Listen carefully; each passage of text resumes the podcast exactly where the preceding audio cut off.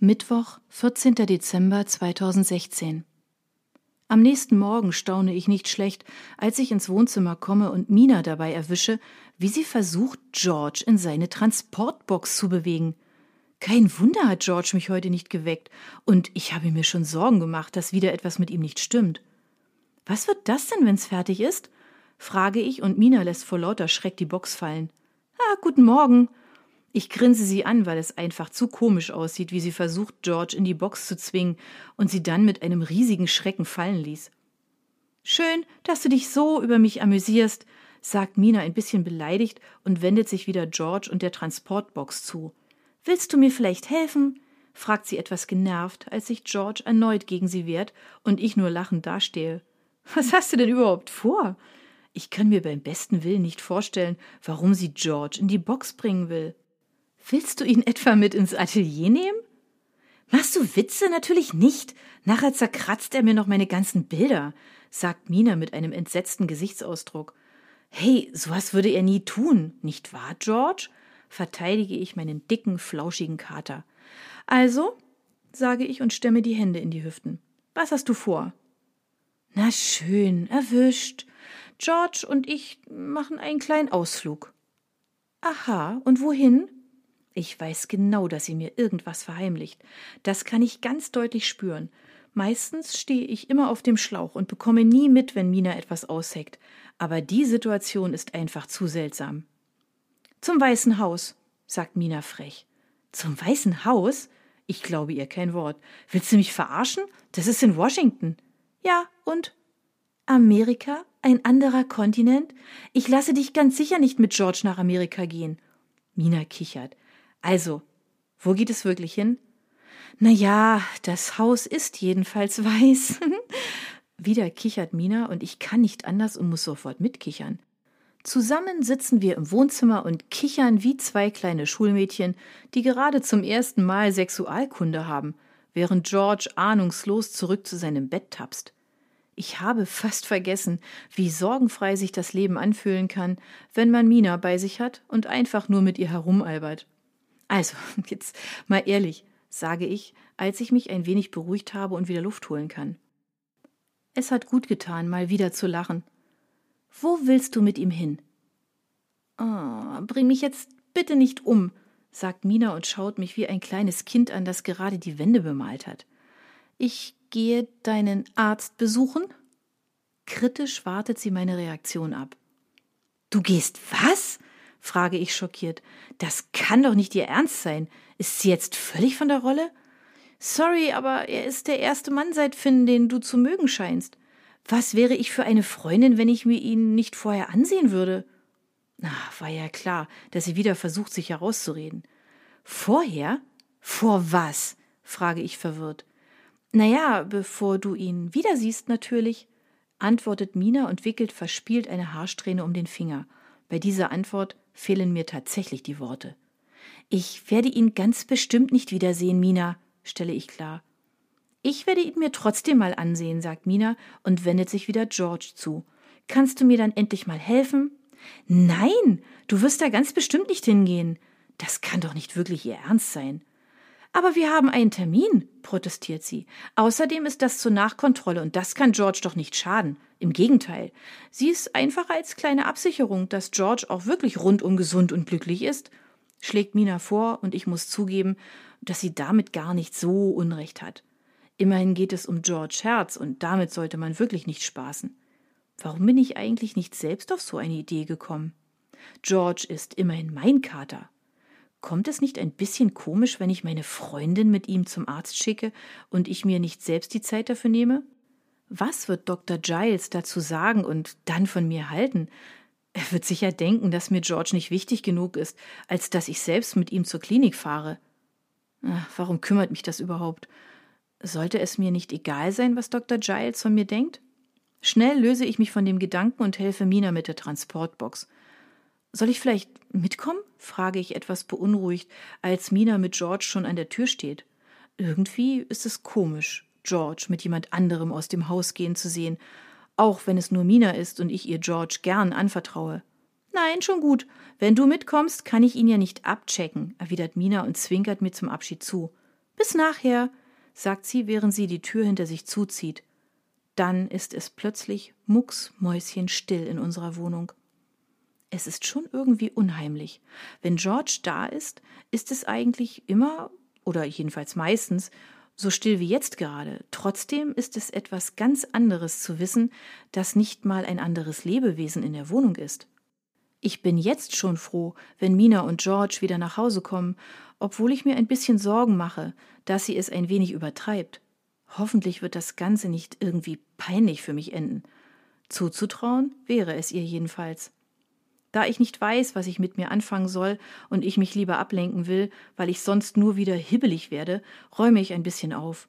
Tatsächlich ist es, seit Mina hier ist, etwas unordentlich geworden. Früher war mir das egal. Bei mir und Finn herrschte immer ein wenig Chaos, und das war auch gut so. Wir wollten es beide nicht allzu steril haben. Es sollte gemütlich sein, und das war es auch.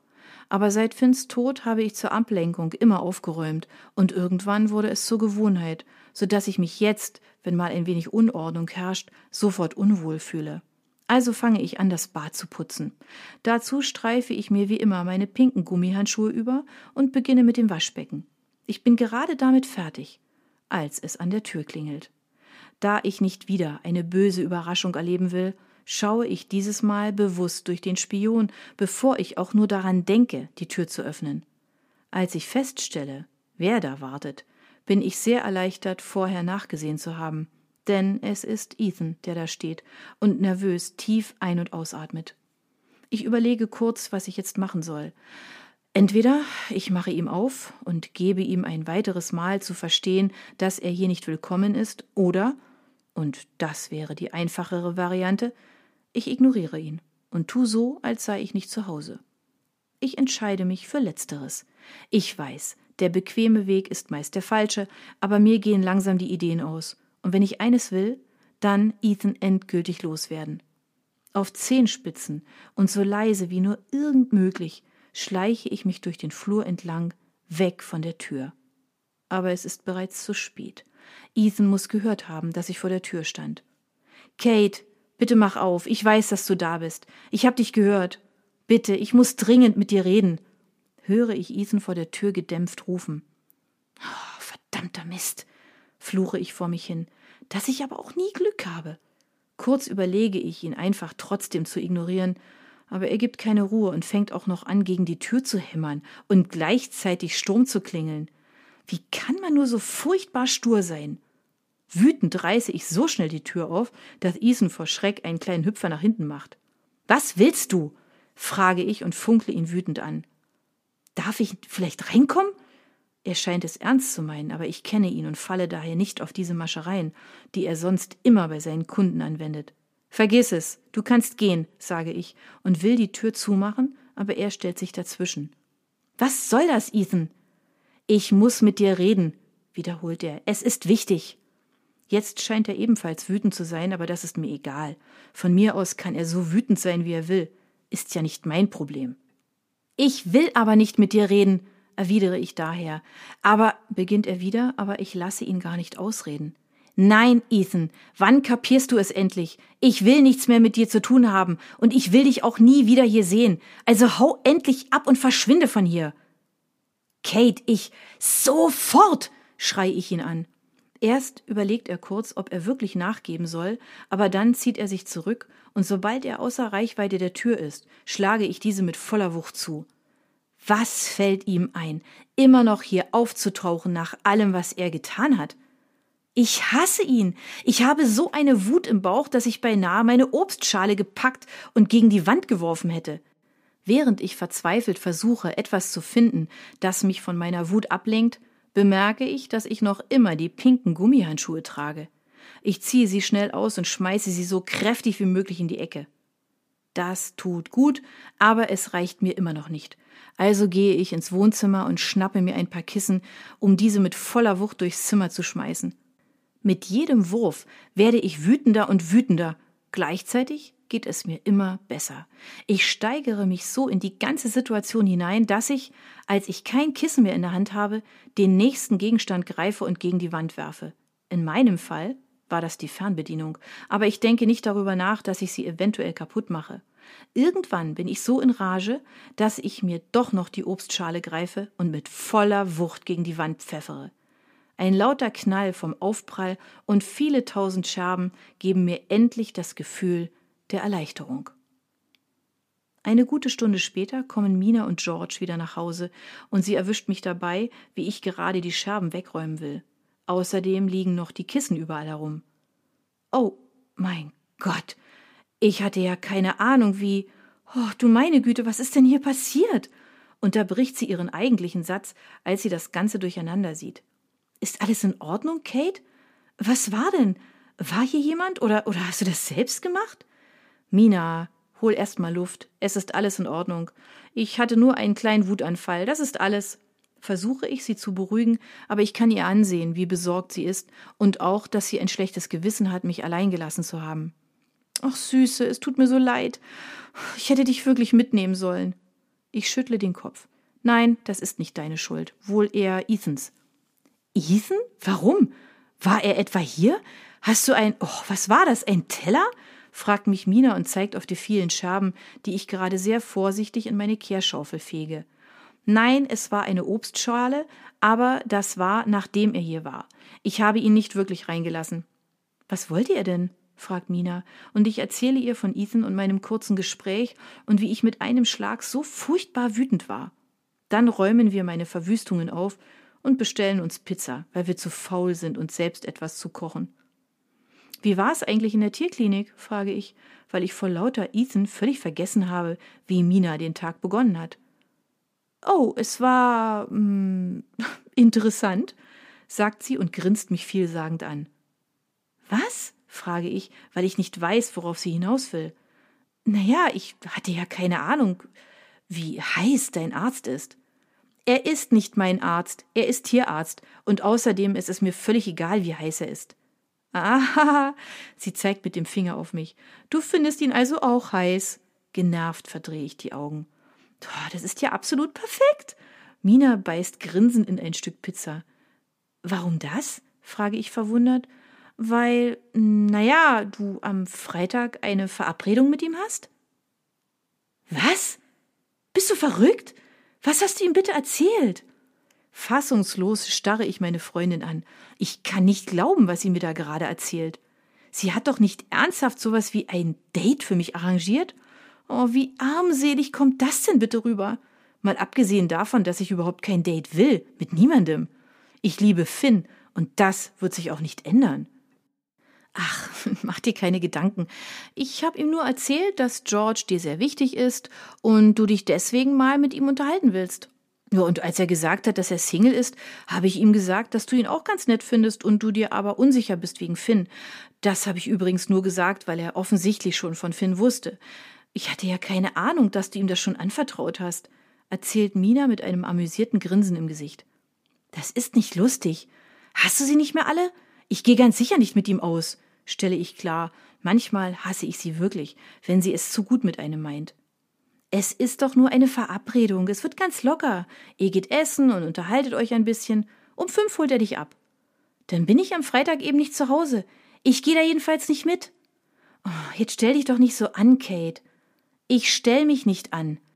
Doch, das tust du. Hör mal, ich will doch nur, dass du mal wieder das Haus verlässt und dich unter die Leute mischt. Es ist nur ein Treffen unter netten Leuten. Ihr müsst ja nicht gleich heiraten. Aber ich kenne ihn doch so gut wie gar nicht, kontere ich. Eben. Deshalb ja das Treffen. Da könnt ihr euch kennenlernen. Wie willst du denn sonst neue Leute treffen? Sie stopft sich das letzte Stückchen Pizza in den Mund. Wie wäre es mit überhaupt nicht? antworte ich schnippisch, was ihr anscheinend gar nicht passt. Mensch, Kate, es ist doch nur ein Treffen sagt sie, aber ich gebe ihr keine Antwort. Ich habe es satt, mit ihr über dieses Thema zu diskutieren. Okay, folgendes Angebot. Du gehst zu dem Treffen und wenn es nicht gut läuft und du ihn wirklich nicht weiter kennenlernen willst, lasse ich dich ab sofort damit in Ruhe. Aber du versuchst es wenigstens. Ich überlege eine Weile. Auf der einen Seite ist das Angebot total sinnlos, weil ich ohnehin schon weiß, dass ich niemanden kennenlernen will. Aber auf der anderen Seite würde sie mich dann endlich mit dem Thema in Ruhe lassen. Na schön, aber nur unter einer Bedingung. Wenn ich bei dem Treffen war und es bestätigt, was mir sowieso schon klar ist, lässt du mich damit in Ruhe, und zwar für immer. Ernst schaue ich ihr in die Augen. Ich will, dass ihr klar wird, wie ernst es mir ist. Für immer ist aber eine ziemlich lange Zeit, murmelt Mina vor sich hin. Mina! Also gut, ich schwöre, dass ich dich damit in Ruhe lassen werde, wenn du es wirklich nicht willst, gibt sie nach, was mich sehr erleichtert, denn wenn Mina etwas verspricht, kann man sich in der Regel darauf verlassen. Auch ein Grund, warum sie meine beste Freundin ist und ich ihr blind vertraue. Meistens jedenfalls. An diesem Abend gehe ich mit einem mulmigen Gefühl ins Bett. Ich würde in nur zwei Tagen einen anderen Mann treffen, einen Mann, der mir fast völlig fremd ist. Meine Gedanken überschlagen sich und langsam bekomme ich Kopfschmerzen. Was würde Finn dazu sagen? Würde er es verstehen? Wäre er Minas Meinung und würde er das für eine gute Idee halten? Wäre er nur hier, dann wüsste ich genau, was er fühlen würde. Dann wäre er nämlich rasend vor Eifersucht. Aber er ist nicht hier und wird es auch nie mehr sein. Vielleicht hat Mina recht, und es ist an der Zeit, um das Leben wieder zu genießen und weiter zu leben.